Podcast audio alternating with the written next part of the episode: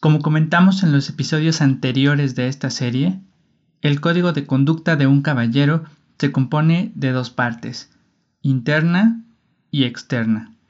La parte interna corresponde a los valores y principios que van a guiar tu conducta. Principios como la justicia, la disciplina y la bondad han sido adoptados desde el comienzo de la humanidad por todas las civilizaciones del mundo, y casi seguramente esto seguirá siendo así para las generaciones futuras. Sin embargo, la parte externa, que corresponde a la conducta, es de naturaleza completamente diferente. Si quieres escuchar más sobre la conducta de un caballero, ponte cómodo, sigue escuchando y en cuanto estés listo, comenzamos.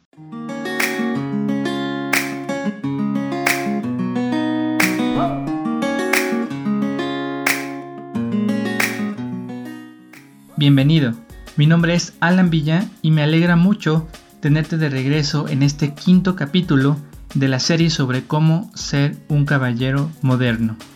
En este episodio vamos a hablar sobre la conducta que corresponde a un auténtico caballero. La parte externa del código de un caballero se compone de las acciones particulares que se realizan como expresión de los valores elegidos. Esta parte es flexible y cambiante y debe adaptarse al contexto sociocultural, la época e incluso a la persona con la que estás tratando. En ese sentido, las acciones específicas para ser considerado un caballero no pueden seguirse como reglas o leyes que hay que obedecer. Es mejor considerarlas como buenas prácticas que hay que adaptar constantemente. Por un lado, para ser un auténtico caballero debes pensar como uno, pero de nada sirve que adoptes los principios y valores correctos, ni que proclames que defiendes la verdad y la justicia, si no eres capaz de traducir esos fundamentos en acciones. Por lo tanto, un conjunto de ideales que no se traduce en acciones simplemente es un código muerto, es inútil e inservible. Las acciones de un caballero son las expresiones de sus ideales. Esto es un hecho bien conocido y el escritor James Joyce lo expresó de la siguiente manera. Las acciones de los hombres son las mejores intérpretes de sus pensamientos. Por consiguiente, un auténtico caballero jamás se presenta a sí mismo como un caballero y esto por dos razones principales. La primera es porque, como hemos revisado en los episodios anteriores, la categoría de caballero es una categoría social que otra persona te otorga con base en tu comportamiento y tus acciones. Originalmente, recordemos, un hombre no podía autonombrarse como caballero, sino que para ser un caballero tenía que ser nombrado como tal por algún miembro de la realeza. Hoy en día, la realeza son las demás personas y solo ellas te pueden otorgar el distintivo de caballero. Por lo tanto, es un error el que alguien se presente a sí mismo como caballero. La segunda razón es porque un auténtico caballero no tiene necesidad de decir que lo es, ya que sus acciones hablan por sí mismas. Muchos hombres pueden y de hecho dicen muchas cosas con tal de conseguir lo que quieren. Sin embargo, son pocos los que realmente cumplen con todo eso que dicen, y son aún menos los que demuestran de que están hechos sin tener que expresarlo verbalmente. Así que un auténtico caballero, además de ser un hombre de palabra, es también un hombre de hechos.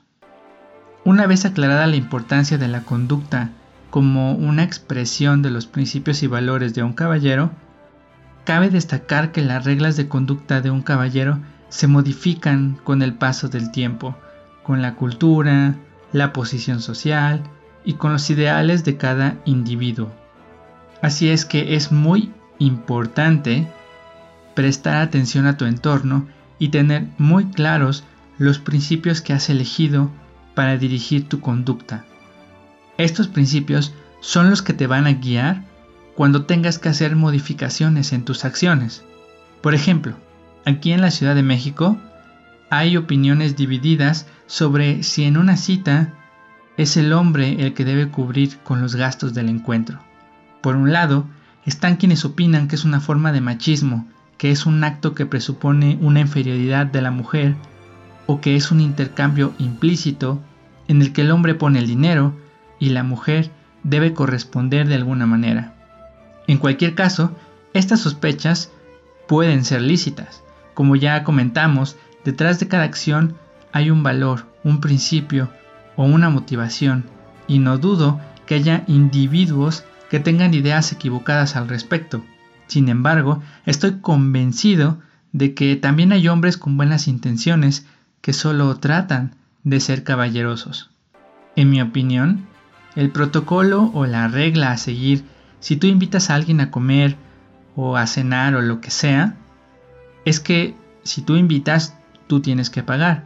Específicamente hablando de una cita romántica, lo razonable sería que si el caballero es el que invita, entonces el caballero debería pagar. Pero esta regla se puede modificar siguiendo el principio de la amabilidad y la equidad, por ejemplo. Si por la razón que sea, la mujer desea pagar su parte, o la mitad, o la parte que sea, no creo que el dividir los gastos sea una razón para discutir. En tal caso, lo más sensato es platicarlo abierta y directamente y llegar a un acuerdo. En general, pagar la cuenta, abrir la puerta del coche o ayudar a cargar cosas pesadas son acciones que pueden ser la expresión de cortesía y amabilidad. Sin embargo, si por alguna razón la otra persona no está de acuerdo con recibir esa clase de atención y lo expresa de forma clara, entonces no hay ninguna razón para imponer una conducta que le puede resultar molesta. Siempre debes tener en mente que uno de los objetivos fundamentales es que las otras personas se sientan bien en tu compañía sin sacrificar ninguno de tus principios. Esto significa que por un lado debes ser considerado con las personas y hacer en medida de lo posible que se sientan bien estando contigo, pero por el otro lado también debes de velar por tus principios y tus valores, de modo que ese bienestar no sea a costa de esos principios. Bien, pues esto es todo por ahora. En el siguiente episodio vamos a comentar más sobre la flexibilidad de la conducta de un caballero y sobre algunas buenas prácticas que puedes adoptar para ser reconocido como un auténtico caballero moderno. Eso es todo por ahora. Por favor, siéntete libre de dejarnos tus sugerencias y comentarios en redes sociales. La página de Facebook la encuentras como Ser un Caballero Oficial México y el perfil de Instagram es alan.villa70. También puedes revisar los tableros que he creado para ti en Pinterest. La cuenta es Ser un Caballero. El podcast lo puedes encontrar en las principales plataformas de streaming, en YouTube y en el sitio web. Lo vas a encontrar como Ser un Caballero, el podcast. Suscríbete para que no te pierdas ningún episodio y sigas mejorando en tu camino como caballero. Por último, pero no menos importante, te invito a visitar el sitio web www.seruncaballero.com.